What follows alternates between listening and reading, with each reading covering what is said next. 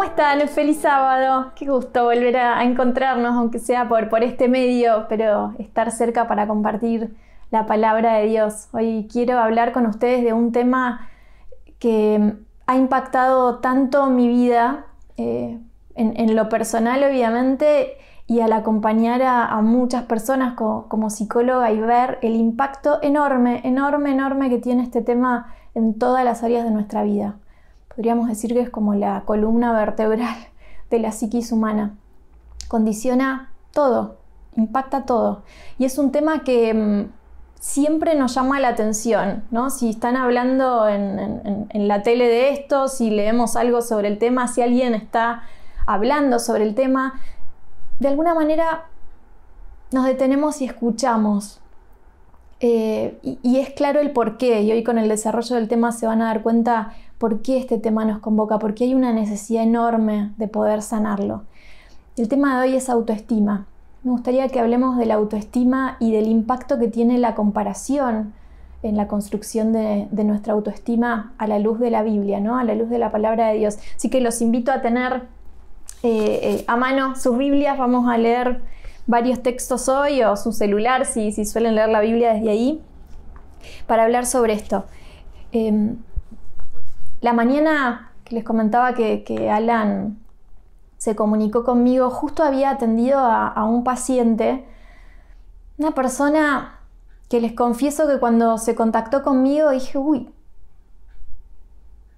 ¿Qué, buscará, no? ¿Qué querrá? Una persona sumamente exitosa a nivel nacional, a nivel internacional, reconocida en lo que hace, em, muy, muy admirada. Y el tema de conversación de las sesiones tenía que ver con, autoestima, con no creerse lo suficientemente bueno, con no sentirse a la altura, con sentir que algo le faltaba, porque había otra persona que estaba como un paso adelante. Y si, y si él no estaba en ese lugar es porque algo estaba mal. Y no, no podía dejar de compararse. Y la comparación tiene esto, ¿no? Que, que daña absolutamente nuestra estima, es un veneno enorme y que hay un solo lugar para el ganador. Hay uno que gana y todos los demás pierden, con lo cual es altamente probable que nunca se llegue a eso. Y cuando se llega a ese lugar, en algún caso de, de conquistar ese espacio único, tampoco era suficiente, no era por ahí y es muy frustrante. Y esa mañana hablando de esto pensaba una vez más, ¿no? En cómo esta semilla de la comparación, cómo el daño en nuestra estima surge desde la creación del mundo y por eso creo que nos convoca existencialmente, es un tema que siempre nos convoca. En el comienzo de la historia de la humanidad, y vamos a la Biblia Génesis, Génesis capítulo 3, ya en el capítulo 3 aparece este tema. Dios crea al mundo, crea a Adán y Eva a su imagen y semejanza, lo moldea con sus propias manos. ¿Mm? Imagínense Dios moldeándonos literalmente, haciéndonos a su imagen y aparece el hombre y la mujer en la tierra.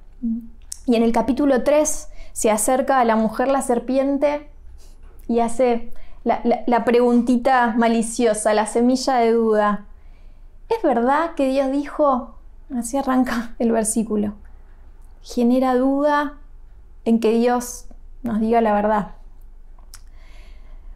Y el texto sigue, ¿no? Y al final dice, en realidad si coman de esto, Dios sabe que el día que coman del fruto, serán abiertos vuestros ojos y seréis como Dios, sabiendo el bien y el mal. ¿es verdad esto que te dijo Dios? En realidad vos no sos lo suficientemente bueno, pero si haces esto, si conseguís esto, vas a ser como, y ahí aparece la comparación, como Dios. Vas a saber todo. Mm. Y Eva escucha, y ya sabemos cómo sigue la historia. Dan y Eva prueban del fruto, e inmediatamente después de probar del fruto, lejos de saberse ganadores, o mejores o sábelo todo, se sienten miserables, se esconden y aparece en el mundo la culpa, la vergüenza. Y Jesús y Dios los busca, los busca en el huerto y en el versículo 11 del capítulo 3 cuando los llama y Adán les dice que se escondieron porque estaban desnudos, Dios les dice, ¿quién les dijo que están desnudos? ¿Mm? ¿Y quién te ha dicho que estás desnudo? le dice Dios. Y, este no es un reto de Dios, es, es una pregunta, porque Él nos creó expuestos. Y cuando empezamos a cubrirnos, cuando empezamos a tapar lo que realmente somos, como realmente fuimos diseñados, y escuchen la profundidad que tiene esto, cuando empezamos a tapar la imagen de Dios en nosotros por creer que no es suficiente y tendríamos que ser otra cosa, empieza a derrumbar todo. Todo, y empezamos a cubrirnos con nuestras propias habilidades. Y fíjense que es, tan triste la escena que el hombre se cubre con hojitas. Imagínense la, durabilidad que puede llegar a tener cubrirse con hojitas. Y Dios hasta amorosamente entendiendo que querían cubrirse, les, da pieles, ¿no? Algo que, dure un poco más, porque así es nuestra, nuestra habilidad humana, eso es lo que logra, eso es lo que logramos tapar desde lo humano, porque no fuimos diseñados para vivir escondidos. No fuimos diseñados para eso. No fuimos diseñados para hacer otra cosa que lo que somos creados a hacer. Y cuando empezamos a escondernos, la vida se empieza a complicar muchísimo. La empezamos a pasar muy mal cuando queremos ser otro, cuando queremos ser otra. Y fíjense desde ese momento en adelante, ¿no? no podemos contar todas las historias que aparecen en la Biblia hablando de esto porque podríamos estar días, pero ya, unos capítulos después en Génesis, la comparación entre Caín y Abel y el resultado de esa comparación, la muerte. Caín comparándose con, su hermano, con la gracia y la aprobación que había recibido Abel de su ofrenda. Y esa comparación, ¿no? Y esa envidia y ese creer que el otro era mejor y que yo merecería ese lugar, termina en muerte. Un poco más adelante, Saúl comparándose con David, ¿no? Con el liderazgo que tenía David. Y ya sabemos que Saúl termina en locura, o sea, es una historia que los invito a, los invito a leerla, a repasarla, porque es impresionante cómo va carcomiendo la comparación a, a Saúl hasta enloquecerlo. Damos un salto mucho más adelante, Marcos 9, si no me equivoco, los discípulos caminando con Jesús, Jesús los escucha cuchichear, ¿no? Y les pregunta, ¿de qué están hablando? que dice, no, estamos discutiendo quién va a ocupar un lugar más importante al lado tuyo. Los discípulos, ¿no? Compitiendo. Y, así, desde el Edén, ¿no? Desde la mentira que siembra Satanás, porque fue el primero en compararse y Satanás sabe que si daña nuestra estima, daña todo. Y vamos a ver en unos textos más adelante por qué sabe que si daña nuestra estima, daña todo. Y fue lo que le sucedió a él, ¿no? Eh, Satanás empezó a mirar más el trono que al que estaba en el trono. ¿no? Y empezó a compararse y empezó a sentirse que no era suficiente y que él merecía estar en otro lugar. Y ya sabemos cómo, cómo termina la historia, ¿no? Acá estamos. Arranca la comparación, la sensación de que no valgo, eh, la competencia para llegar a ese lugar que sí es valioso y el esfuerzo humano, el, centrarnos en nosotros mismos y empezar a hacer. Y esto los cristianos lo tenemos tan metido, ¿no? el hacer para ganar el favor de Dios, el hacer para la salvación, el peregrinar, el ayunar, el castigarnos, el culparnos, para ser merecedores de obra a cambio de gracia. Mm. Arranca ya en el Génesis con la autoestima esto. Bueno, ¿cómo salimos de acá? ¿Cómo salimos de acá? Y esta es la parte que a mí me apasiona y yo los invito a que, oren ahí donde están para que realmente el Espíritu Santo pueda abrir nuestro entendimiento con este tema.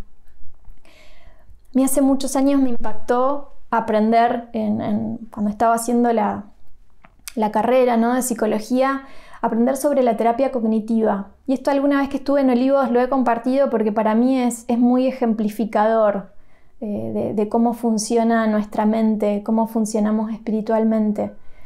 Y tal vez después de tantos años de leer la Biblia uno lee cosas de memoria, las lee desde la mente y no desde el espíritu y no, no conectamos profundamente con lo tremendo que estamos leyendo.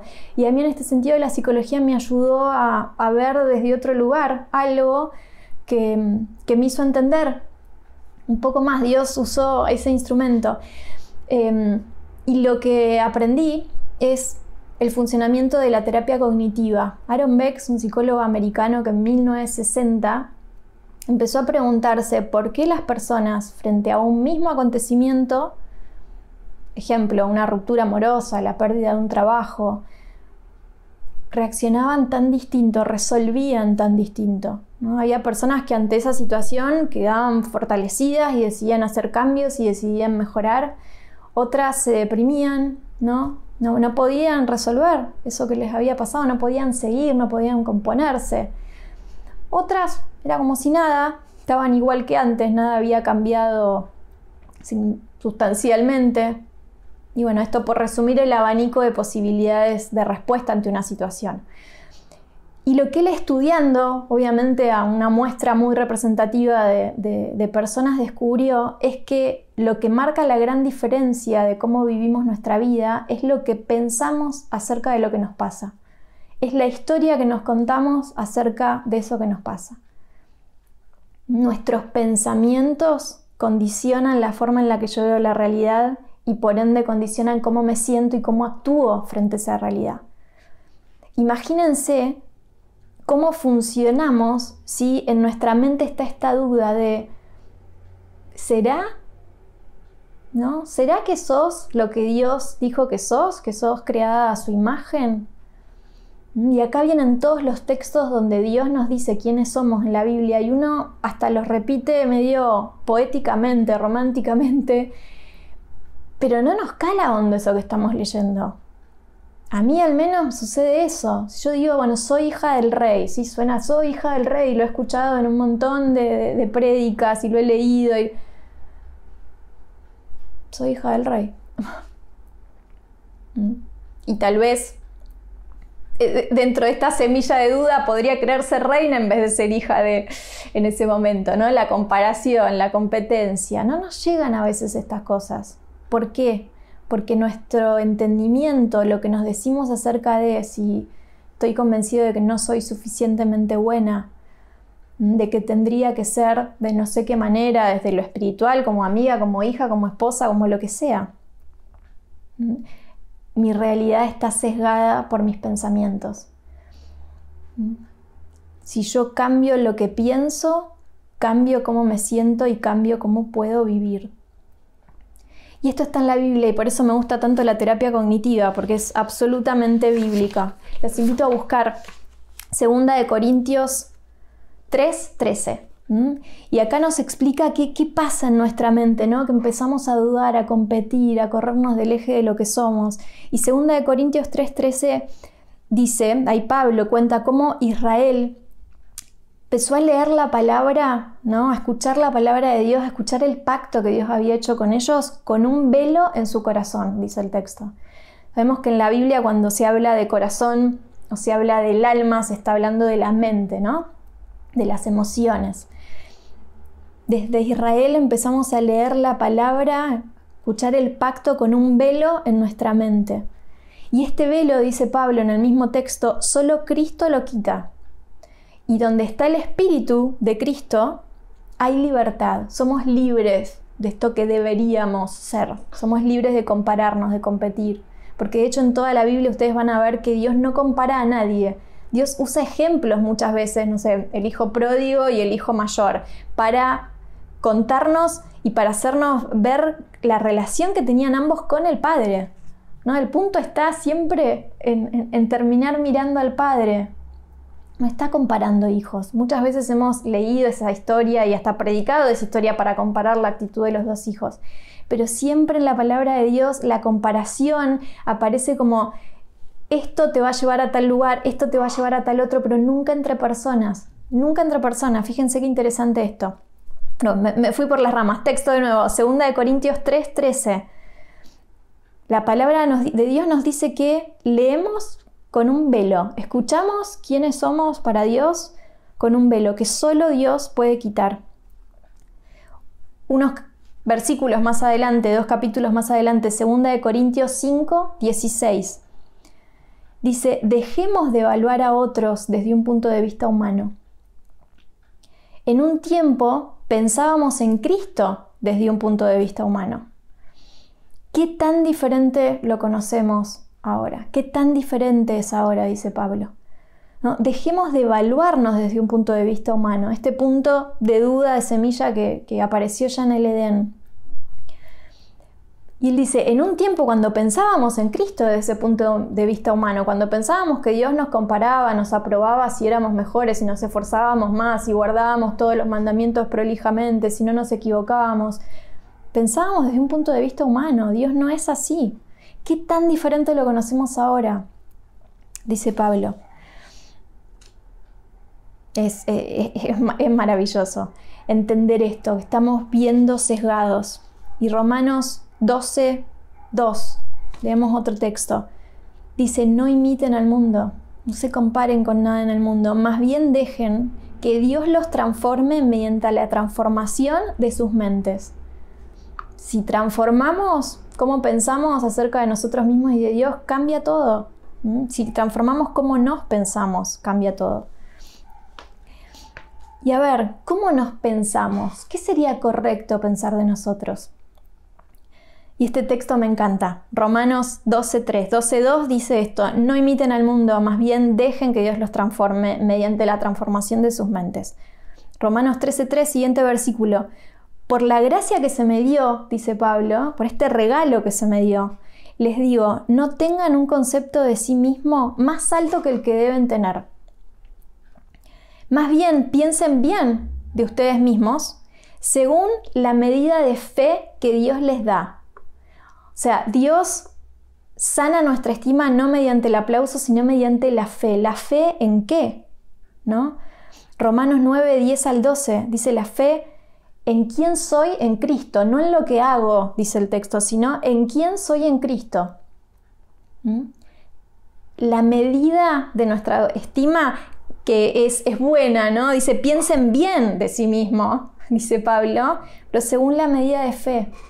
¿Cuál es la medida de nuestra fe? ¿Qué pensamos de nosotros mismos en base a la fe en lo que Dios dijo de nosotros? Y acá es cuando tenemos que pedir que el Espíritu Santo corra este velo, que cuando leemos algunos textos que vamos a leer ahora, se nos encienda el corazón, se nos encienda el corazón por Dios y por ver quiénes somos realmente. Y la pregunta es, ¿cuál es la medida? ¿No? ¿Para qué me creó Dios a mí? ¿Cuál es mi medida?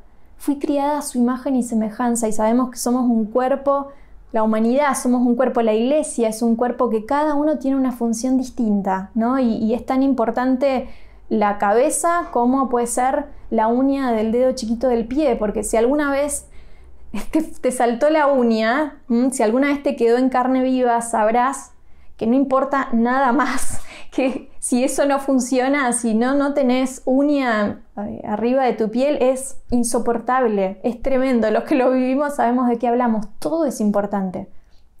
Todo es importante. Y quien nos ayuda a entender eso con la medida de fe y con una mente renovada por Cristo, es su espíritu. ¿Mm? ¿Cuál es la medida? ¿Cuál es mi medida, Dios? ¿Para qué fui llamado? ¿En qué reflejo tu imagen? ¿Cuáles son mis dones? Y les quiero contar una historia eh, personal de las tantas que les podría contar con relación a este tema, que habla de entender cuál es mi medida. Recuerdo hace muchos años, em, muchos años, ya parezco muy vieja y no lo soy, desde muy chica estuve muy relacionada con, la música. Eh, estudiar piano, flauta, estar en todos los coritos desde niña, después en el secundario, después en la universidad. Cuando llegué a la universidad eh, me tocaba dirigir muchas veces el servicio de, cantos, de alabanza en el auditorio de la universidad donde estudiaba, que había muchísima gente, estaba en el coro de la universidad, tenía un cuarteto con tres amigas que, viajábamos, cantábamos, muy metida en la música. Un día después de una de las presentaciones que habíamos hecho un sábado, eh, yo estaba con un grupo de amigos y viene una persona, se acerca una persona que era un referente eh, en la música, realmente era palabra autorizada. y delante de todos me dice, Evelyn, no, te quería comentar que hoy, fíjate la técnica, bueno, me habló de una técnica vocal para que saliera no sé qué. Ah, yo no les puedo asegurar la vergüenza y cómo me devastó ese comentario. Em, primero la vergüenza de que me dijera eso delante de los demás, que por ahí para el resto no era nada, no significaba nada, para mí fue terrible. Y lo que me empezó a suceder es que las siguientes veces que tenía que, cantar, sea la ocasión que sea, me empecé a descomponer. ¿No? Me, unos ataques de ansiedad tremendos, me mareaba, la pasaba horrible. De hecho, he, tenido situaciones que no sé cómo me pude mantener en el escenario y terminar lo que tenía que hacer porque literalmente veía todo girar. Tremendo, horrible. Em, fui a terapia por ese tema, porque no, no, lo, podía, no lo podía controlar. Fue la, primera vez que entré en un consultorio eh, de un psicólogo para contar esto. Y me acuerdo que la psicóloga en un momento me pregunta, Evelyn, ¿y si no es esto lo que querés hacer? ¿Y si por ahí no querés cantar? Y fue como, darme cuenta que no era la medida que Dios me había dado. Que no, no, no era su plan. No, no, no era eso lo que Dios quería que yo haga. Y lo podía hacer y me podía esforzar y me podía ir bien y tal vez podría seguir cantando ahora. teníamos grandes proyectos en ese momento a través de la música con, con el grupo que lo compartía. No canté más. Y no canté más eh, no, por un tema de evitaciones, sino porque entendí que no era mi medida. Que no era eso, que Dios me estaba diciendo, Evelyn, no, no es, no es por acá, o sea, no, ni siquiera me preguntaste si, si era eso. Y, y, además como cantábamos alabando a Dios, era como, bueno, ¿cuántas veces hacemos cosas con intenciones hasta totalmente espirituales que nos pueden destruir? Y dejé de cantar y gracias a Dios no era un tema de miedo escénico, ni mucho menos, eh, porque eh, hoy, hoy, disfruto mucho de, dar clases y estoy expuesta, salvo este año que, estamos todos encerrados, a, un gran número de personas.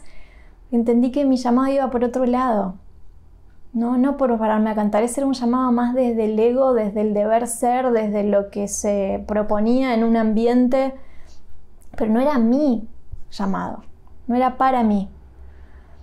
Y les cuento esta historia porque para mí fue muy significativo darme cuenta de esto y al leer estos textos lo puedo entender desde estas vivencias. La medida de fe tiene que ver con lo que Dios planeó para mí, lo que Dios dice que soy.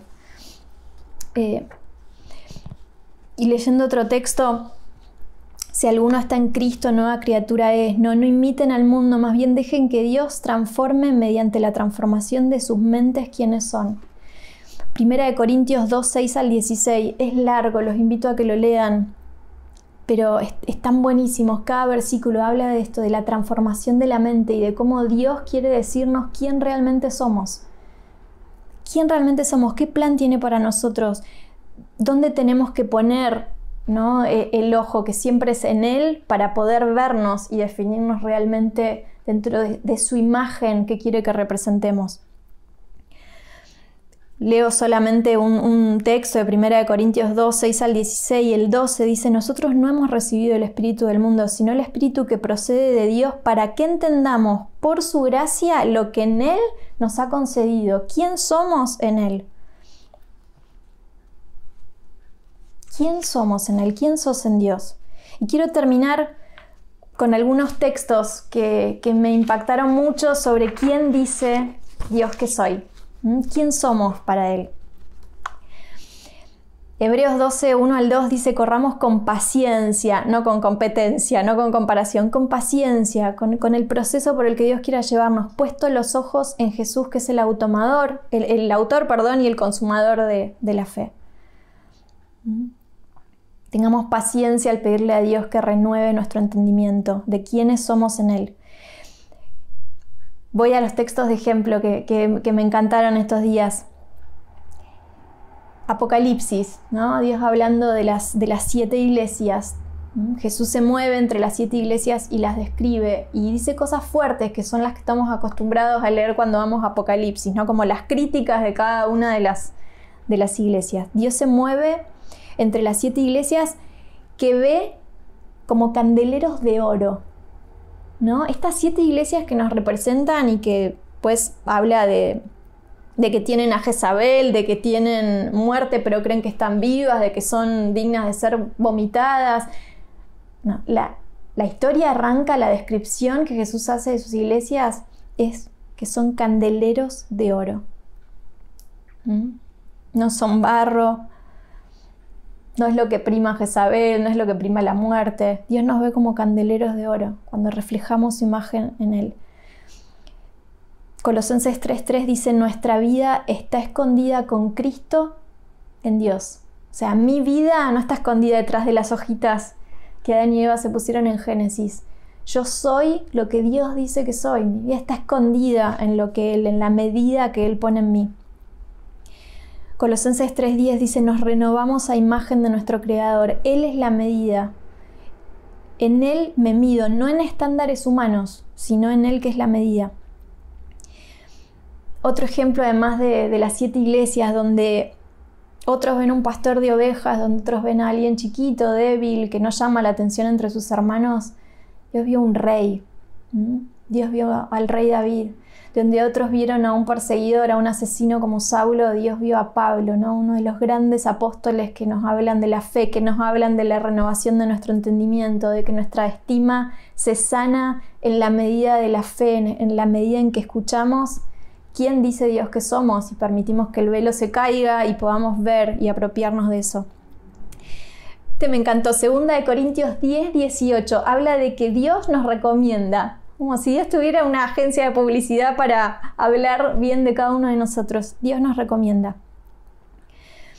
Salmos, y con este quiero terminar, encontré este texto en una, en una versión, la nueva versión internacional, hace unos meses, dije, wow, Salmo 139, 17 al 18. Dice, qué preciosos son tus pensamientos acerca de mí, Señor. David le dice esto a Dios, qué preciosos son tus pensamientos acerca de mí. No se pueden enumerar, ni siquiera puedo contarlos. Suman más que los granos de arena. Dios piensa de vos cosas preciosas y tiene una medida y un propósito para que refleje su imagen, para que yo refleje su imagen. Y para conectar con eso y salir de los parámetros humanos y salir de las mentiras, Satanás tenemos que ofrecer nuestra mente para que sea transformada y para que podamos entender realmente quiénes somos, para qué fuimos llamados. Y eso nos sana para siempre, para siempre de una manera eterna y pone lo mejor de cada uno sobre el trono, ¿no? a los pies del que está sentado en el trono. Qué preciosos son tus pensamientos acerca de mí, Señor. No se pueden enumerar, ni siquiera puedo controlarlos. Suman más que los granos de arena. Que Dios te abrace, te bendiga hoy y te muestre quién sos, quién soy en Él. Y eso cambie tu vida, la llene de amor y, de pertenencia para siempre. Un abrazo, que Dios los bendiga.